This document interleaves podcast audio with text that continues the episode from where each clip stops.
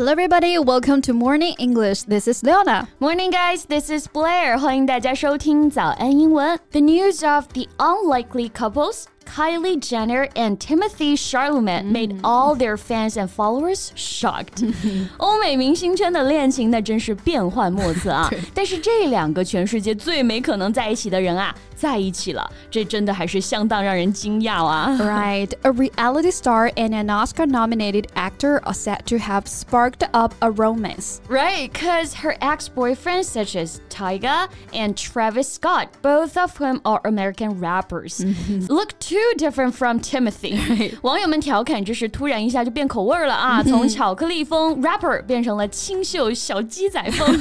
毕竟是被中国粉丝称为甜茶啊，我对他的印象确实也还是那个《Call Me by Your Name》里面那个青涩的少年形象。Well, he's actually a love master，人家可已经是一个情场老手了，择偶标准呢也一直没变。甜茶自出道以来，甚至是出道之前，都专挑富二代下手。比起女友的形象呢，他更在在意的是他爸妈的名气和影响力。啊、uh,，I just know that he has dated with Lily Rose Depp, who yeah. is the daughter of Johnny Depp and Vanessa Paradis。当时还磕过他和德普的女儿呢，那照片拍的是还挺甜的。嗯、那我们今天就来八卦一下啊，Let's talk about his romantic relationship. Okay, it must gonna be interesting. 我对甜茶的滤镜呢，早在他音乐节随机抽取一个幸运网红热吻的时候就破碎了。In 2022, Timothy's presence at Coachella gained a lot of attention on social media, and he was captured that he was kissing and dancing. 渣男真的是， 那渣男其实种类也不少啊。比如说对爱情不专一、出轨的花心大萝卜啊，我们可以用 a two timer 来形容，可以理解为啊 have two at a time 啊，就是脚踏两条船。没错，那要注意这里的 two time 啊，如果把后面的一二去掉之后呢，要注意它是一个动词啊，我们就可以直接表示劈腿或者是对自己的恋人不忠的这个意思。For example, she got divorced when she found out he was two timing her. So He's a real two-timer， 名词形式就可以直接用来形容描述这个人，哎就可以了。嗯，那渣男有很多类啊，还有一种渣就是虽然没有同时脚踏两条船，但是呢无缝衔接。对，所有的无缝衔接都是蓄谋已久啊。英文当中呢，我们可以用 back。to back 来表达，嗯，其实也很形象，很好记啊。字面上看的意思呢是背贴着背的，哎，那不就是一点缝都没了吗？那这个习语还可以表示时间上的一个连续性，形容事情连续不间断的发生。Back to back romance 就表示无缝衔接的恋爱。Right. So for example, he's had back to back girlfriends since his teens. 从十几岁起啊，这个女朋友就没有断过。那我们除了可以直接这样 back to back 翻译呢，rebound 这个词啊，本身呢表示回弹，其实也可以引申为分手以后呢，立刻进入一段新的感情啊，用新欢来忘旧爱的这样的感觉。对，或者呢，我们可以用 move on 向前走这个词，也经常用来表示结束一段恋爱关系之后啊，走出来继续向前的意思。So he rebounds or moves on so quickly after a breakup，其实也就是分手以后无缝。衔接的意思了，没错。那我们还可以用 hop。或者 jump 这两个哎表示跳跃的词来表达这个感觉。So hop or jump from one girl or one boy to another，从一个伴侣直接跳到另一个伴侣，那不就是无缝衔接吗？对，感觉在欧美娱乐圈无缝衔接好像也不算什么啊。It seems that hopping from one romantic partner to another is perfectly acceptable in our society。嗯，那甜茶呢？还有一点啊，大家对它颇有说辞的地方就在于它是专挑富婆。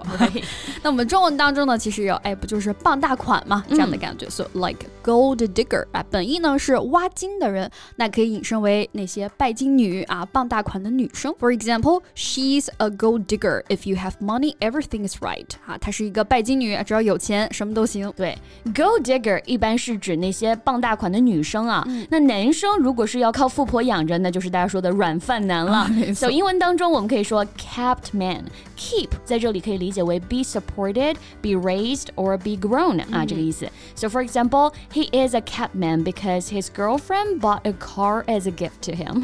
那甜茶的富婆对象啊，其实也都挺统一的，就是娱乐圈里面靠着爸妈的资源哎发家的这些星二代们。外网呢有一个对他们很火的称呼啊，叫做 Nepo baby. Right, a Nepo baby is the child of a professional such as an actor who mm. follows in their footsteps and gets success primarily due to their parents' fame fame or reputation. Right. It is a shortened form of the phrase nepotism baby. Nepo 啊是 nepotism 裙带关系的一个缩写。 Right. So, like Timothy's ex girlfriends, such as Eve Jobs, who is Steve Jobs' daughter, Lily Rose Depp, who is the daughter of Johnny Depp, and Madonna's daughter, all can be called Nepo babies. 啊，都是星二代收割机啊。 Well, you can't deny that some nepo babies shine brighter than their parents.